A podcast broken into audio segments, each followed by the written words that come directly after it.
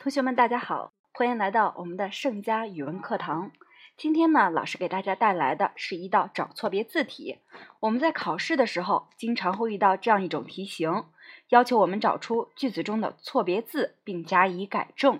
这类题呀，看似好像没有方法，但实际上呢，也是有规律可循的。今天老师就教给大家做此类题的方法。呃，我们这个音频呢，需要大家结合老师刚刚发的 PPT 来听，因为里边有好多字儿啊，需要同学们来认真的辨析一下。好，我们现在开始来讲解错别字呢，它是错字和别字的总称。写错别字儿一般有如下这么几种情况：第一种叫做增减笔画，例如把任务写成事物，哎，也就是少了一撇儿，这就是。增减笔画了啊。第二种叫做变换偏旁，改变字的部件儿，哎，或者是改变它的部首。例如，把喝彩写成喝彩，把这个彩色的彩呢写成了采摘的采，哎，这就是把它的偏旁给去掉了。还有就是因字音相同而写错的字儿，例如刻苦，哎，虽然说都读刻。但刻苦的刻呢，应该是刻字儿的刻，而不是克服的克。哎，他会把这种同音字儿给你替换一下啊。还有就是因为字形相近而写错的字儿，例如喝酒。我们知道这个酒呢是洒水的洒加了一横，哎，它可能这两个字儿只有一横之差，所以它极有可能会把用这个洒字儿来替代这个酒字儿啊。好。知道了类型，那同学们想做对此类题呢，首先就要做到熟练掌握并且记忆我们学过的生字生词，对形近字、形音字、易错易混字有目的的进行一个归纳整理，做到心中有数。哎，常见的这些字儿呢，我们都会就不会错了啊。另外呢，老师也给大家提供几种错别字的辨析方法，希望同学们听完后对这一题型有更好的把握。好，首先我们来讲第一种方法，叫做归类析义法。有些字儿啊，它的字形长得十分相像，就像是孪生姐妹一样，只是一笔之差，或者是某一笔几笔的长短曲直略有不同。哎，如果把这些字儿集中起来加以比较，找出各自笔画的特点，就可以帮助大家来记忆这些易混淆的字词了啊。例如，自己的己和已经的已。哎，大家来看一下，它们两个是不是非常的相近呀？哎，己呢，它没有闭上这个口儿，而这个已经的已是出来了一半儿。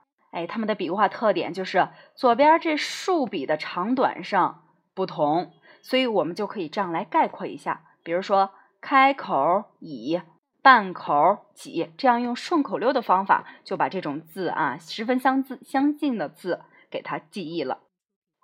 再比如说，我们最最常见的这个土地的土和士兵的士这两个字儿呢，也只是笔画的长短上有不同，所以它们的读音不同。我们这个可以怎么记忆啊？哎，下长土，上长士，下边这一行长那就是土，上面这一行长那就是士。所以同学们可以自己去制作一些顺口溜的方法，哎，去记忆这些长相十分相似的字啊。好，下面我们来看第二种方法，叫做以音变形。什么叫以音变形呢？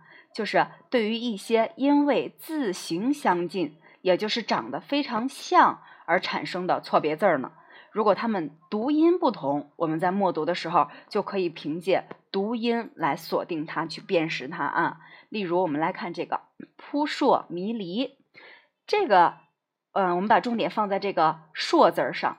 硕呢，它是没有三点水的，而这个错别字呢，它会给它加上一个三点水，而加上三点水呢，念素，所以素和硕它们读音不同，根据读音呢，我们就可以辨识出这个错别字了，因而去改正它啊。我们接下来看下面这个词“气慨”，哎，我们知道他肯定想写的是气概，但盖呢，它是木字旁，而它放上了一个竖心旁的。楷，所以在读音上我们就辨别出来了，这个是错误的，所以我们就很容易能找出来并改正它了啊。所以同学们在做的时候也是一定要读字儿的读音，如果读音不对，那字儿肯定是不对的了啊。好，第三种方法叫字义辨析法。什么叫字义辨析法呀？在我们的汉字儿当中，绝大多数都是形声字，许多读音相同或者相近的字呀，它们长得很像，但是含义不同，所以抓住这个字儿的字义加以辨析，就可以避免用错字儿了。例如“前进”，我们都知道这个“进”呢是进入的“进”，而出题人呢就极有可能把这个“进入”的“进”给咱们改成远近的“近”。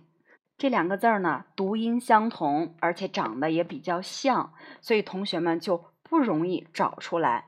在这个时候，我们就要去辨析这个字儿的含义了，根据字义找出错别字儿，并改正它。再比如这个“祝福”，它应该是哎“士”字旁的“福”，而出题人呢，往往会给咱们换成什么“金”字旁的“福”。那我们就来分析这个字的含义了。狮字旁的福，它是福气、好运的意思；而金字旁的福呢，则是条幅呀、金呀、布呀这种含义。而金和布跟祝福没有关系，所以呢，我们就很容易找出来，哎，是不是金字旁的福，而是士字旁的福了啊？好了，今天老师给大家讲了三种找错别字的方法，希望以后同学们在遇到此类题型的时候，可以用上老师讲的这几种方法。下面呢是一道找错别字题，同学们做一下，把答案发到群里，希望同学们做的又快又好。